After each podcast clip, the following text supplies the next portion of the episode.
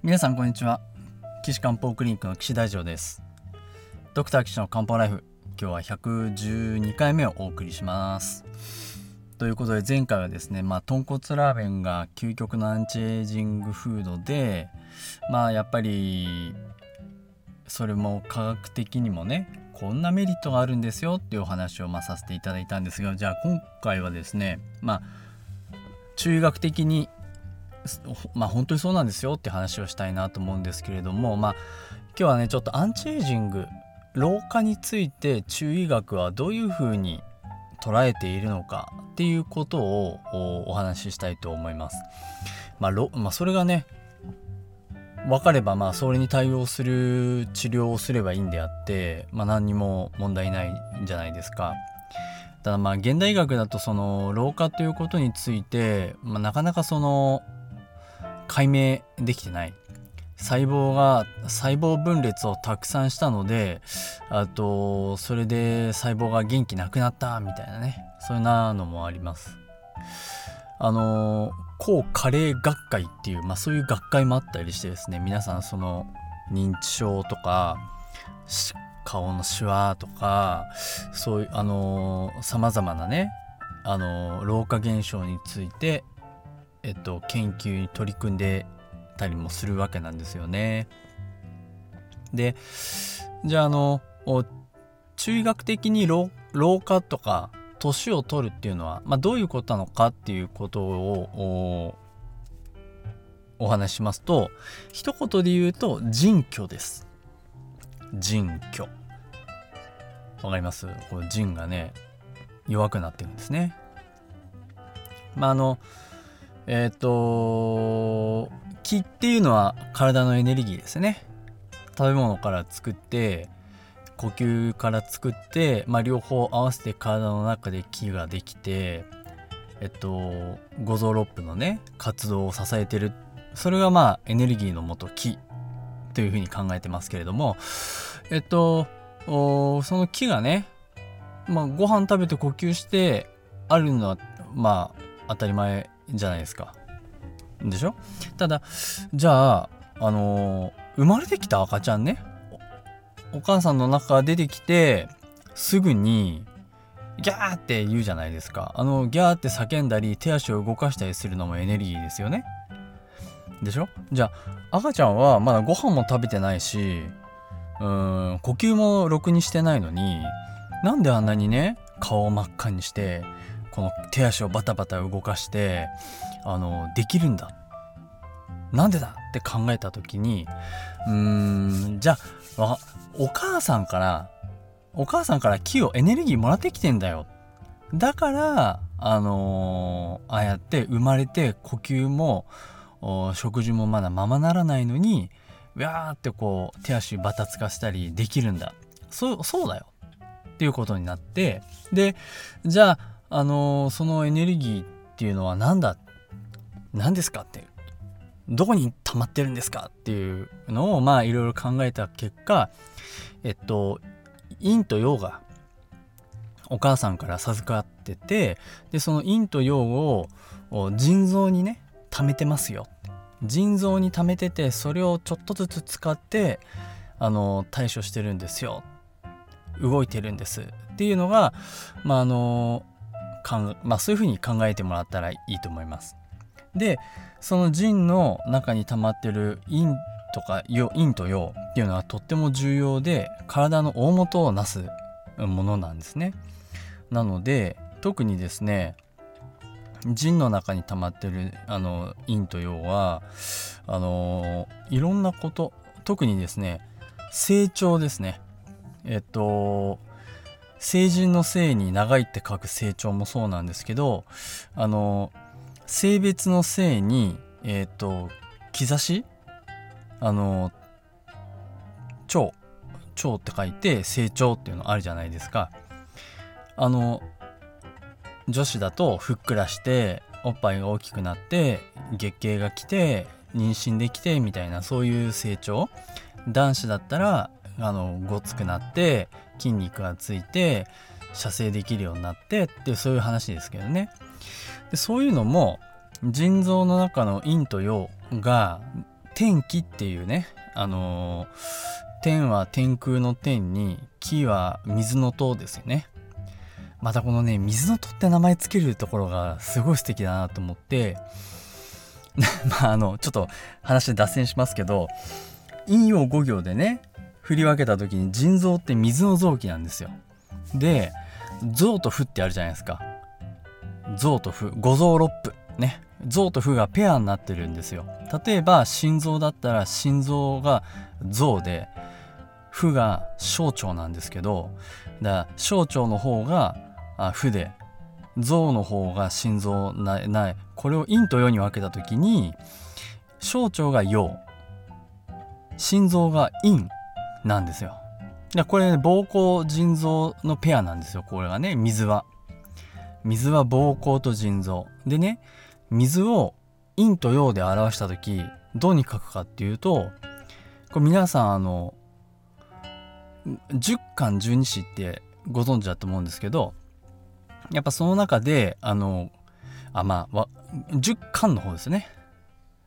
10巻であの10巻ってすごい重要でそれぞれの性質をこう決めるところがあるんですけどあの皆さんもあの運命のね市中水命なんかでこう名式表を作ると絶対それ出てきますから絶対やった方がいいですけどその中で「甲乙平定簿記甲信人気」ってね「甲乙平定」「甲乙」ぐらいまでは聞いたことあるけどその先何があるか知りませんとかね。あいや そういう方もいると思いますけどまああれは簡単に言うとまあ土木火土金水をまあ2種類ずつ陰と陽陰と陽あまあ違うな陽と陰陽と陰陽と陰で分類して並べてあるんですね。だから木の液のと日の絵日のと土の絵土のと蚊の絵蚊のとえー、水の絵水のとってね分けてあるので水は水の絵と水の音じゃないですか。で陰と陽で言えば陽が、えー、腎こうあのあれですよ人心の乱の腎ななんですよね。えー、人心の 人心の乱ちょっとググってみ見てみてください腎。で腎とそれが水の絵水の塔なんで水の陰といえば水の塔なんですよ。ねだから天気って書くときにその水の戸って書くんですけどああもうこれ人を表してるじゃんっていうねもう本当にそういうところがあの中医学とですね陰陽五行の運気論がつながる名前なんだなって思うとすごいあの素敵だと思うんですよね。でそう考えると中医学も四柱推命も風水もまああとはその山え、ー、と山だからあの山で修行する修験道とかね。ああいうのはみんなつながってるんですよね。いや面白いなと思ってだから僕は今まで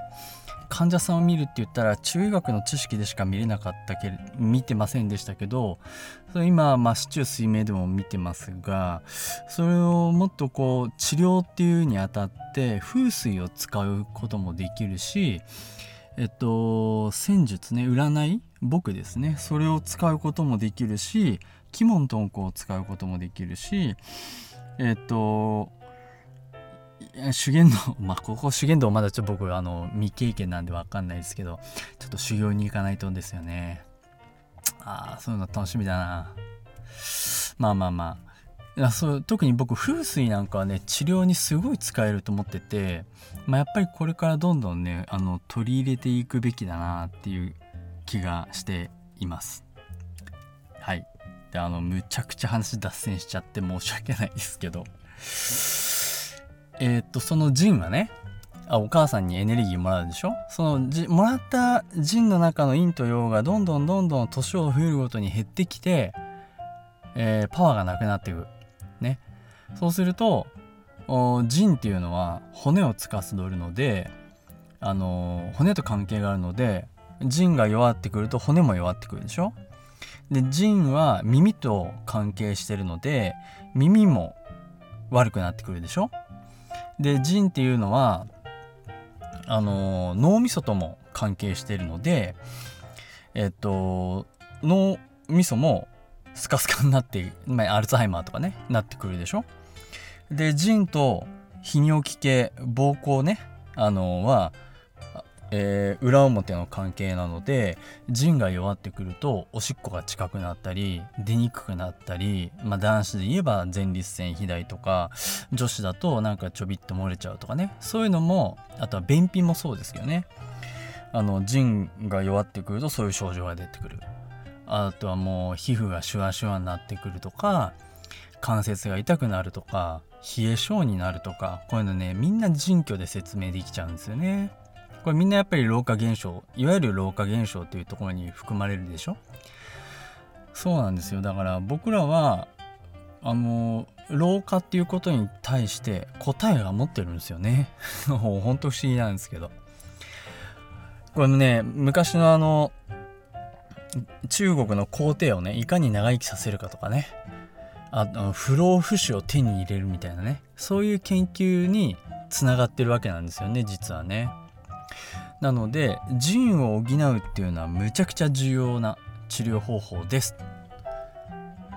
それをね分かってもらえればなと思います。なのでそこがねあのアンチエイジングのフードとか豚骨ラーメンにつながりますので次回ちょっとねちょっととあの薬膳と豚骨ラーメンの話に戻したいと思います。はい。ということで岸漢方クリニックのホームページのお問い合わせ欄からねあの漢方ライフにお問い合わせいただけるとあのここで質問を読ませてもらいますのでぜひお便り寄せてください、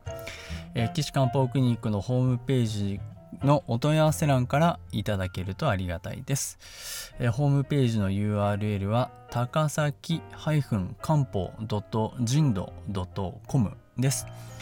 takasaki-kanpo.jimdo.com です。皆さんね、どしどし、あ今回のあのー、1日1個のリンゴに関するものでもいいですし、自分のお体のお悩みでもいいですし、あのーコロナのことでもいいですし、何でも、あのーご質問ください。ということで、じゃあ次回は、あ薬膳と